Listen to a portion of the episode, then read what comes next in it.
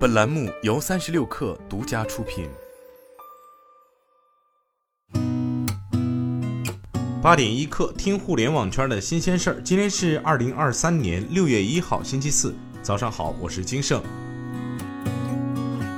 三十六氪获悉，多模态大模型产业高峰论坛在软通动力总部举行。论坛上，元成将 ChatLMG 2.0、软通天学2.0 Max 平台发布，并进行了多项产业合作签约，共同推动多模态大模型产业落地。拼多多六幺八开门红活动将陆续发放五十亿优惠券，每人最高可领取五百元，均可在百亿补贴的基础上叠加使用。据介绍。拼多多百亿补贴六幺八开门红将覆盖平台所有品牌好货，涵盖手机、数码、家电、美妆、生鲜、食品、母婴、服饰等全品类商品。今年以来，团队游业务在携程各板块中增势最为显著。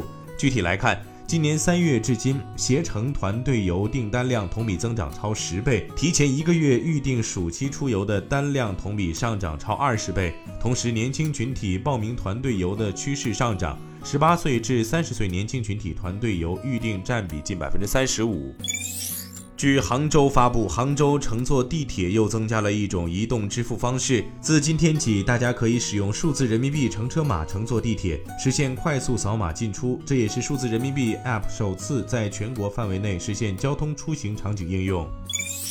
法拉第未来今天宣布，FF 九幺二点零 Futurist Alliance 售价为三十点九万美元。并将在昨天开启第一阶段的交付，在二零二三年底前将专注于向美国市场交付。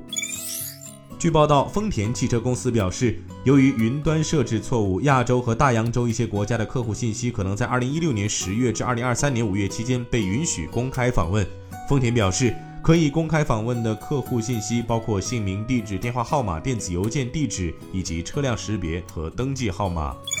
知名苹果爆料记者 Mark Gurman 表示，预估苹果 WWDC 2023将有三项重点内容：几款 Mac 新品、首款混合现实头显、新操作系统。